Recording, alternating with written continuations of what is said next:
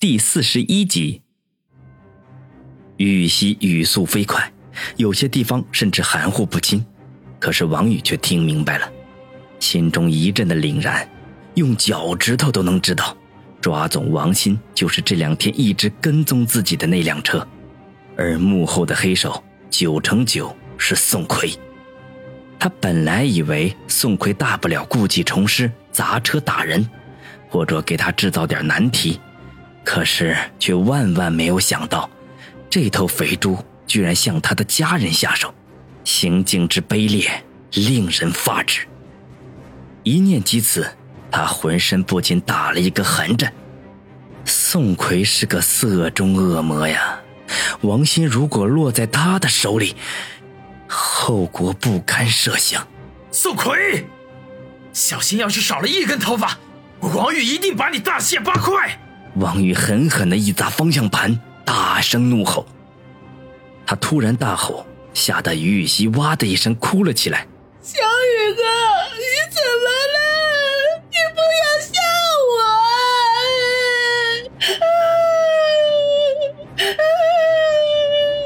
我！王宇强压着心头的惊惧和怒火，沉声的说道：“希儿，我不是冲你。我知道。”小雨哥，我害怕。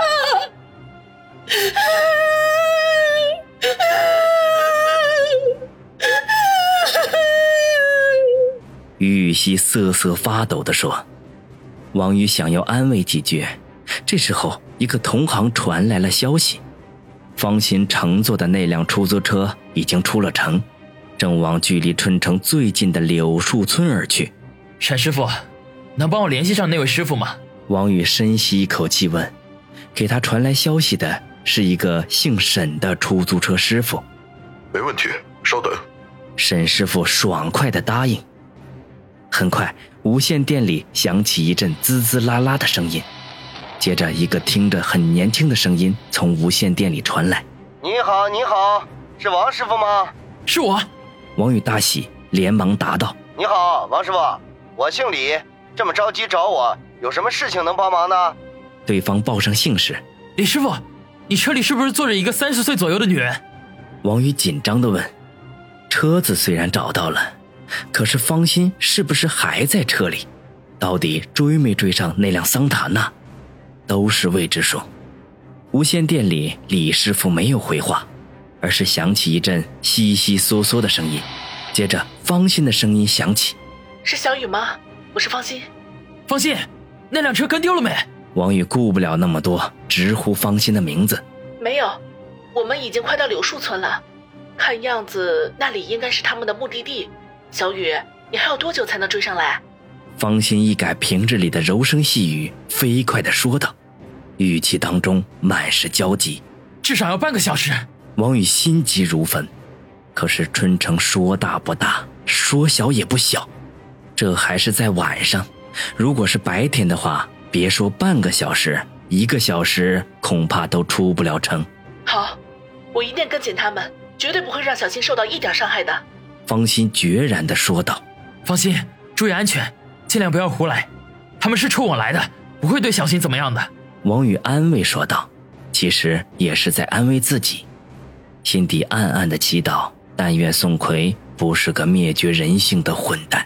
小雨，希儿在你身边吗？方心犹豫了一下，声音放缓问道：“他在我身边呢，你只管放心，我会保护好他的。”王宇知道方心的担心，赶紧说道：“那好，我们保持联系。”方心松了口气。王宇嗯了一声，把无线电交给副驾驶的于雨溪：“希儿，尽量和你妈多通话。”于雨溪眼圈红红的，接过无线电，嗯了一声。又重重的点点头。王宇本来还想给家里去个电话，随便撒个谎什么的，可是现在时间不等人，只能作罢。他深吸一口气，说了句“希儿坐好”，油门一轰到底，车子化作一道残影，急射而出。一路之上，什么红灯绿灯，根本就无暇顾及了。就在他冲出城的一瞬间。至少有四辆交警的车子在后面追了上来，警笛长鸣，示意他马上停车。可是王宇救人心切，根本就不加理会。至于吊销驾驶证、没收运营执照什么的，他根本就顾不上了。出城之后，公路两边的路灯变得稀疏起来，路边灯光之外的林带影影重重的，就像一头头蛰伏在黑暗里的猛鬼恶兽，令人不寒而栗。这时候，于玉溪手中的无线电里，忽然传来了李师傅焦急的声音：“大姐，你不能下去，太危险了！哎，你怎么不听劝呢？大姐，大姐！”王宇和于玉溪听到了这个声音，对视一眼，脸色顿时大变。很显然，情况已经发生了变化。方心下车了。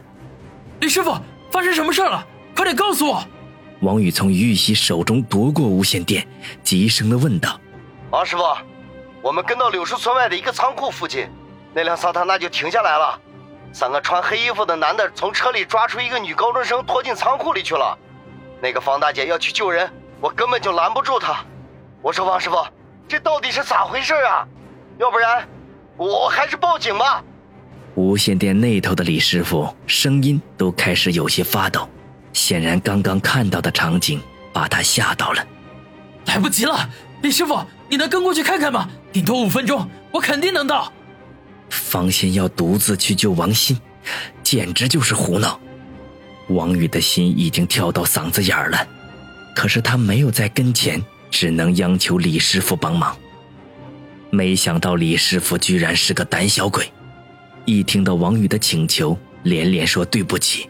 然后丢下一句“车钱我不要了”，就关掉了无线电通讯器。王宇一阵的无语，可是也不能全怪人家。面对绑匪，没有几个有胆量去救人的，能选择帮忙报警，就已经是最大的勇气了。千万不要出事啊！王宇心中大喊。车子不停，很快前面就出现了一个岔路口，路标指向。向左两里地就是柳树村。这时候，一辆出租车从左侧岔路口迎面而来，不用想都知道，那定然是李师傅的车。